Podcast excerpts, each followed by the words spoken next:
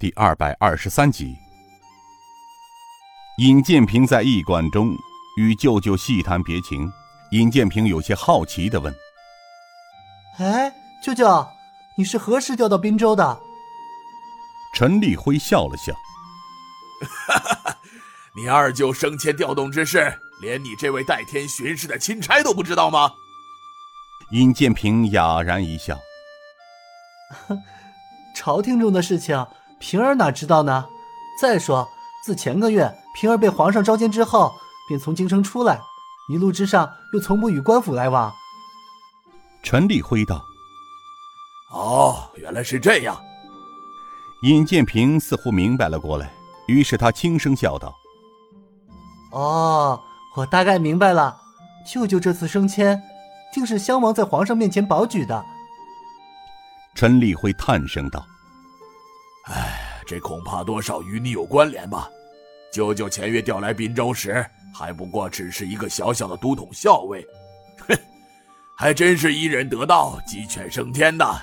舅舅这个将军呐，呵呵，哎呀，大概还多亏拜你所赐啊。”尹建平笑道：“定襄王刚获得皇上加封，又得皇上恩准。”予以晋王理政，他刚刚主掌军部，手下是应该有几个可用的得力干将才行。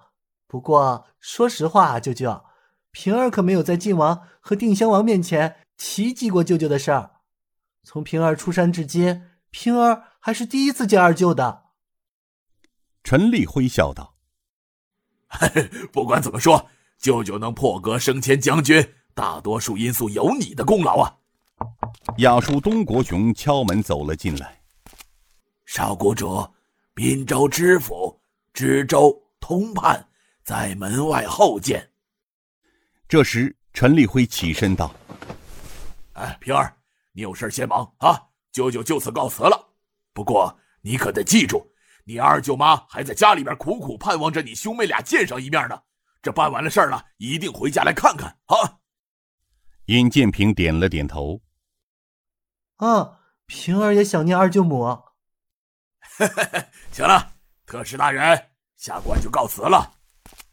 陈立辉刚走不久，只听门外道：“禀特使大人，滨州知府杨云轩、知州魏国兴、通判张初雨求见，请三位大人进来。”知府杨云轩率先带两人走了进来，正要下跪。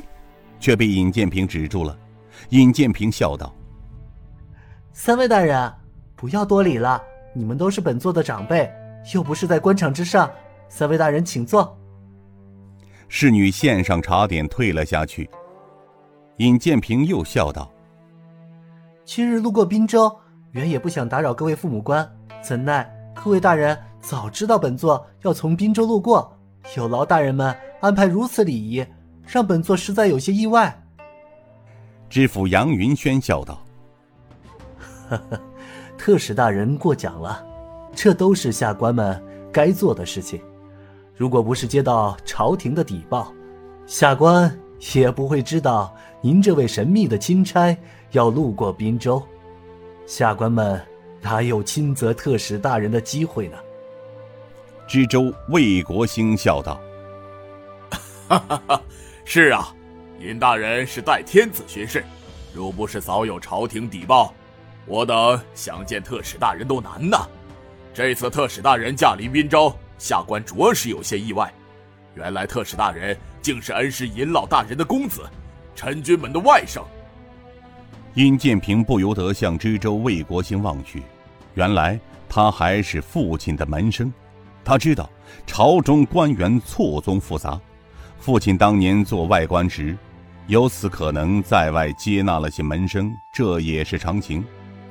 他笑了笑：“啊，原来魏大人认识先父。”魏国兴道：“呃，下官是洪武九年朝廷科考探花，而尹老大人便是当年的主考大人，下官与尹老大人行师生礼。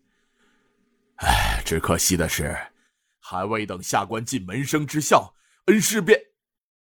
他说的诚恳，似乎先父遇害，给他多少也带来了伤痛。